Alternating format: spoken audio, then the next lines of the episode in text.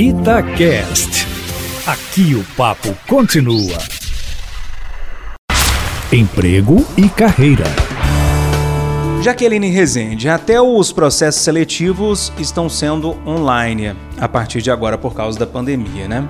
A Juliana conta aqui que teve que fazer um processo deste outro dia e acha que errou muito. Ela pede sua ajuda para não fazer errado das outras vezes. Como se preparar então, Jaqueline, para esses processos online a partir de agora? Bom dia para você. Bom dia, ouvintes. Bom dia, Júnior. Tudo bem? Olha só, Juliana e companhia. O ideal é que você se prepare para uma reunião, né, para uma entrevista como se fosse presencial. Por quê? As perguntas são as mesmas, a única questão é que você não vai estar ali frente a frente.